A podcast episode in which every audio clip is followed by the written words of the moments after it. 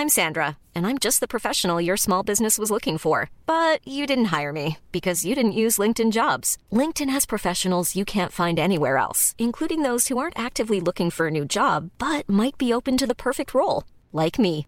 In a given month, over 70% of LinkedIn users don't visit other leading job sites. So if you're not looking on LinkedIn, you'll miss out on great candidates like Sandra. Start hiring professionals like a professional. Post your free job on linkedin.com/people today. Eu sou Mário Persona e essas são as respostas que eu dei aos que me perguntaram sobre a Bíblia. Você escreveu perguntando se as coisas teriam sido criadas a partir da luz. E a sua pergunta está relacionada à ideia científica de que toda matéria é energia, ou em outras palavras, luz em diferentes espectros, ou diferentes faixas do espectro. Ah, Você menciona o Gênesis, afirmando que a primeira coisa a ser criada foi a luz, e o resto derivou, teria derivado então da luz. Não, engano. A, a Bíblia não afirma que a existência material das coisas materiais tenha se iniciado a partir da luz. E a Bíblia também não diz que a luz tenha sido criada. Em Gênesis, Deus diz: haja luz, porque a luz já existia. A Bíblia afirma que pela fé nós entendemos que os mundos, pela palavra de Deus, foram criados, de maneira que aquilo que se vê não foi feito do que é aparente. Hebreus 11, 3. Então, a luz é aparente. Então não foi feito da luz aparente, mas foi feito da palavra de Deus. Curiosamente, a palavra de Deus, ou o verbo de Deus, é também o Filho de Deus. É Deus homem, Deus feito homem. Uh, e é por meio dele que todas as coisas foram criadas. Veja em João, no Evangelho de João, que começa assim: No princípio era o Verbo, e o Verbo estava com Deus, e o Verbo era Deus. Ele estava no princípio com Deus. Todas as coisas foram feitas por ele, e sem ele nada do que foi feito se fez. João 1, de 1 a 3. Em suma, Deus falou e tudo veio à existência. Simples assim, mas complicado assim também.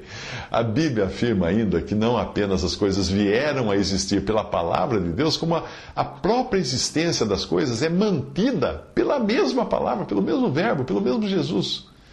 Uh, em, em, em, Hebreus diz assim: uh, o, o qual Jesus, sendo o resplendor da sua glória, da glória de Deus, e a expressa imagem da sua pessoa, e sustentando todas as coisas pela palavra do seu poder, havendo feito por si mesmo a purificação dos nossos pecados, assentou-se à destra da majestade nas alturas. Isso está em Hebreus capítulo 1, versículo 3. E a luz? Bom, vejam, vamos, vamos ver o que aconteceu com a luz. No princípio criou Deus os céus e a terra. E a terra era sem forma e vazia, e havia trevas sobre a face do espírito, sobre a face do abismo. E a luz? Vejamos sobre a luz. No princípio criou Deus os céus e a terra. E a terra era sem forma e vazia, e havia trevas sobre a face do abismo. E o Espírito de Deus se movia sobre a face das águas, e disse Deus: haja luz. E houve luz. E viu Deus que era boa luz, e fez Deus separação entre luz e trevas. Gênesis 1, de 1 a 4. A luz não é criada nesse momento, a luz é simplesmente introduzida na criação, porque a luz sempre existiu. E ela não entra no relato da criação original, porque a criação original é, é mostrada apenas no versículo 1. No princípio criou Deus os céus e a terra. Porque no princípio, quando Deus cria o céu e a terra, esta é a criação original. Aí, entre os versículos 1 e 2 de Gênesis, capítulo 1, você pode imaginar aí zilhões de anos, em termos atuais, porque nós não temos ideia do que aconteceu nesse período entre o versículo 1 e o 2. Provavelmente é nesse intervalo que ocorreu a queda dos anjos, o que acabou transformando a criação original de Deus num verdadeiro caos, que incluíram, incluíram as trevas, que é a ausência de luz. Porque trevas é algo estranho à criação, já que Deus é luz e não há nele trevas nenhumas, como fala 1 João 5. Considerando que antes das coisas virem à existência só existia Deus, fica fácil concluir que não havia trevas, não é? Só luz.